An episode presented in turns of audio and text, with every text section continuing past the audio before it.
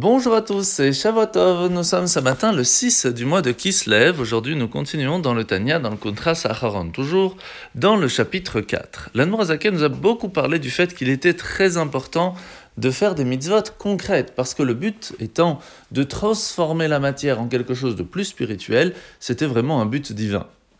Mais il y a une mitzvah, qui est un commandement divin, qu'Hachem attend de nous que l'on fasse cela, et qui a toutes les qualités en elle.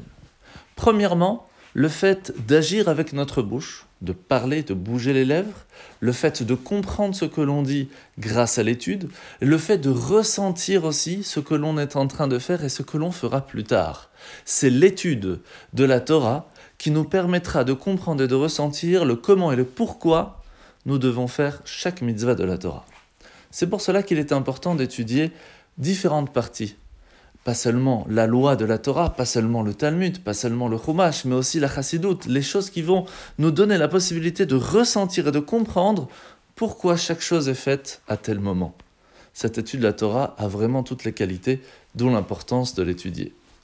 Mise négative numéro 150, c'est l'interdiction pour une personne de manger le maaser donc c'est une partie de dîme que l'on doit donner, si elle-même elle, n'est pas pure, ou que l'aliment en soi a perdu sa pureté, il faudra ou que, premièrement, la personne soit pure pour la manger, et aussi revendre cet aliment qui n'est plus pur pour pouvoir en racheter d'autres et la manger à ce moment-là. Mitzvah négative numéro 151, c'est l'interdiction pour un onen, donc c'est une personne qui a perdu quelqu'un de sa famille mais qui n'a pas encore eu le temps de l'enterrer, de s'occuper d'autre chose que de cela. Et c'est pour cela qu'il ne pourra pas non plus manger des choses saintes comme le maaser. Alors la paracha de la semaine, nous commençons aujourd'hui parachat Vayetse. Alors Yaakov va passer la nuit sur le mont Moria. Aujourd'hui, c'est le mont du Temple à Jérusalem.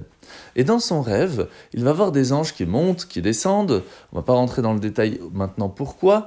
Mais ce qui est intéressant, c'est qu'il va, en se réveillant, consacrer cet endroit comme site du futur temple. Et il va prononcer un vœu.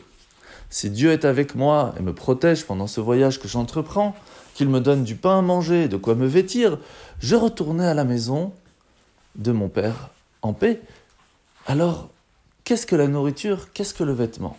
Nourriture, c'est l'étude de la Torah. Car en étudiant, cela fait partie intégrante de nous et bien sûr, réussir à faire passer de l'intellect au cœur, c'est un travail qui est peut-être difficile, mais important. Que l'étude de la Torah ne soit pas simplement inscrite dans notre cœur, mais vraiment gravée pour qu'elle fasse partie intégrante de notre vie.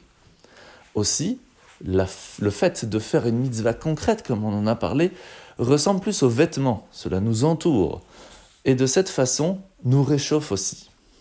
Lorsque l'on va travailler pour retourner dans la maison de notre Père indemne, Hachem va nous aider aussi dans ce monde profane, dans ce monde profane, pour essayer de nous aider à garder cette nourriture intacte et ces habits aussi beaux qu'il nous les a donnés au moment de notre naissance. En souhaitant de passer une très bonne journée, une bonne semaine, et à demain